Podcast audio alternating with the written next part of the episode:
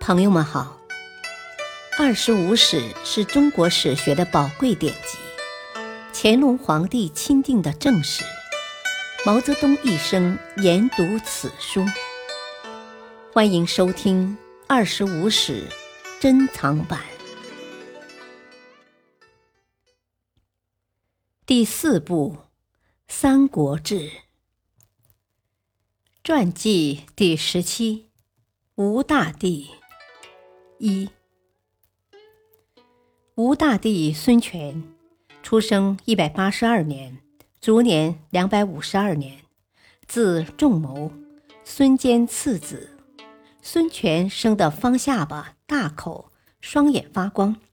他自幼受到母亲的严格教育，聪明机敏，系统的学过诗、书、礼、记、左传、国语、史记、汉书。东冠汉记等书及诸家兵法。孙策脱离袁术后，十四岁的孙权便随兄转战，参与平定江东诸郡。十五岁时，孙权任杨县长，独当一面。一年后，孙策又调他带兵守宣城，他刚到宣城，便受到山越的突袭。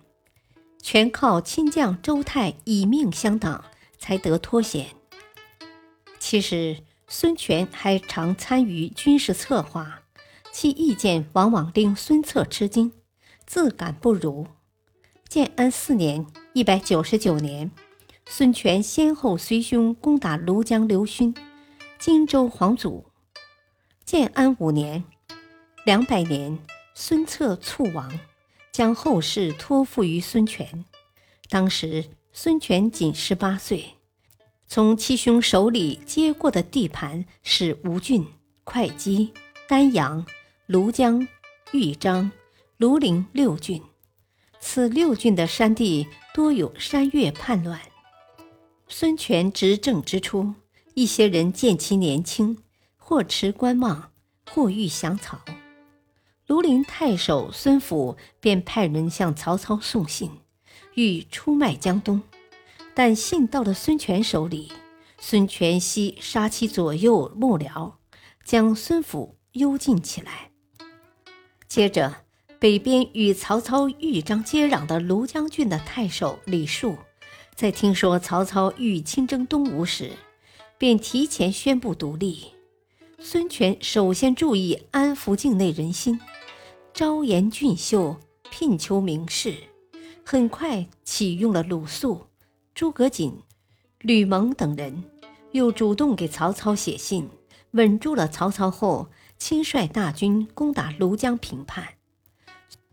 孙权攻破庐江宛城后，斩李树，屠其城，杀了很多参与者及其家属，接着又派兵扫平境内的各种小股叛乱势力。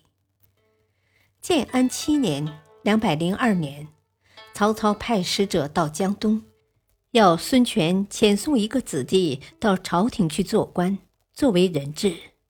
孙权与母亲周瑜反复研究后，决定徐官七变，婉言拒绝了曹操的要挟。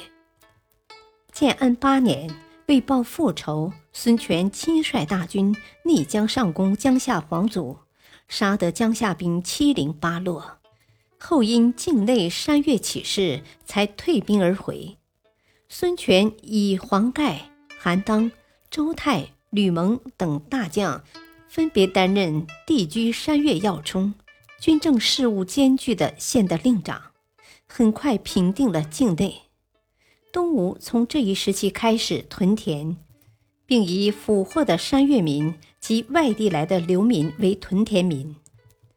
建安九年，丹阳太守孙权弟孙毅突被其都督归览、郡城代元所杀，孙权亲率大军前去平叛，任命从兄于代义为太守。建安十二年（两百零七年），孙权再次攻打黄祖。将当地很多百姓迁回东吴。建安十三年春，荆州将甘宁率部降东吴，并建议应改在曹操南进之前袭取荆州。于是孙权第三次攻打黄祖，终于破夏口，斩黄祖，杀了很多百姓。因闻曹操已在部署南攻，孙权才退兵驻守紧邻荆州的柴桑，拥兵观变。建安十三年七月，曹操以大军攻荆州。八月，刘表死，刘琮接位，荆州危急，威胁江东。这时，鲁肃认为应联合刘备共同抗击曹操，主动要求以吊丧的名义到荆州走一趟。孙权亲自为他置酒饯行，送他上船过江。十月，鲁肃与诸葛亮一道返柴桑。